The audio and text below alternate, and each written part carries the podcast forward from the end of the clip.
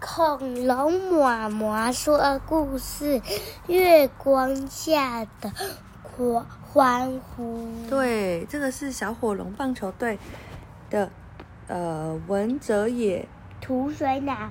然后哪一家出版社？嗯，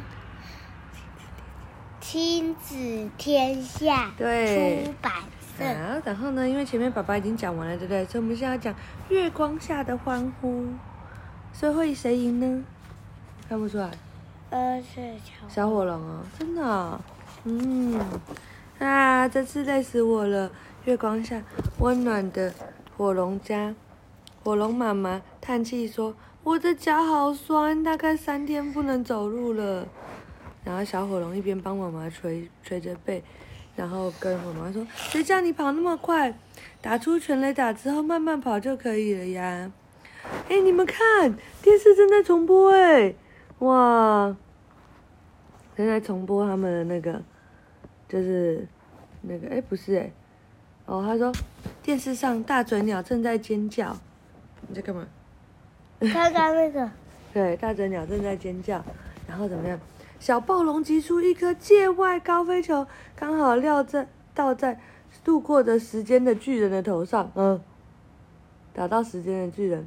球反弹骑士队一垒手的手套里，小暴龙出局，可是巨人昏倒了。接着画面闪烁一下，画面恢复正常。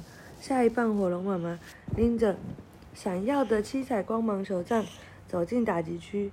妈，你真是天才耶！小火龙指着电视说：“竟然趁时间停止的时候跑到魔法便利商店去。”啊，所以我的脚才那么酸呢、妈妈叹着气，听着电视上重播他打出全雷打的画面时，全场观众发呼发出狂狂欢的哎什么疯狂的欢呼。奇怪的是，为有为什么只有我们火龙不受时间停止的影响呢？因为我们的青春像小鸟一样停不下来呀！小火龙大笑，还好赢了，害我担心了半天。妈妈歪着头说：“担心什么啊？只是一场友谊赛，不是吗？”然后爸爸拿了一封信递给小火龙，说：“我看没那么简单，刚刚收到的。嗯”，信封里是一张城墙修复费用估价单，城墙约五百公哦五千公尺和一千两百公尺这么多，然后是小火龙的尾巴弄断的。哦，这样收多少钱？我看一下。你说你不要坐在我脚上，好痛。Total 要九万九哦，九十九哎，真的，九万，一二三，九万九千九百九十九元呢。哇，明天去帮人家把城墙修好吧。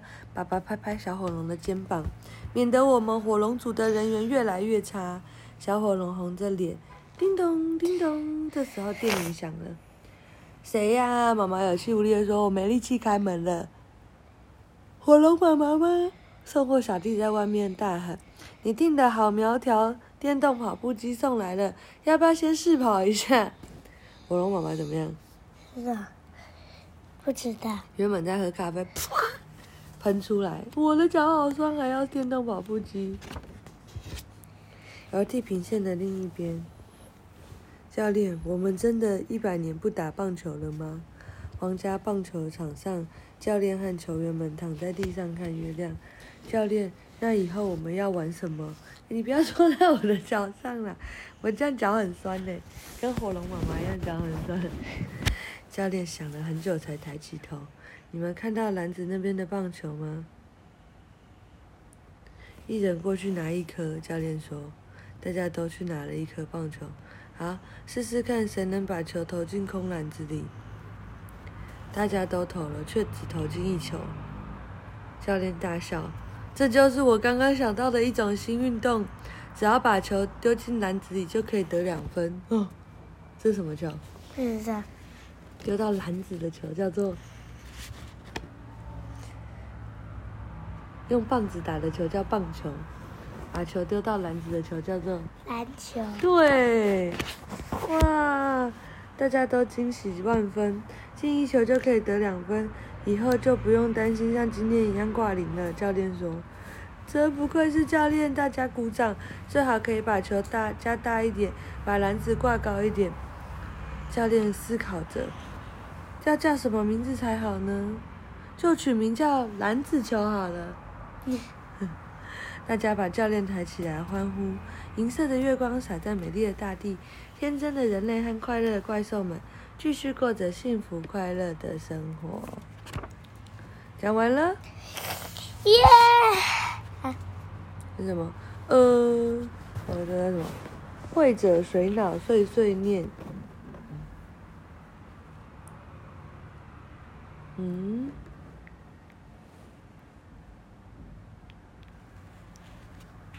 这什么？我看一下啊，哦，是水脑的碎碎念。然后小火龙问他说：“你行吗？”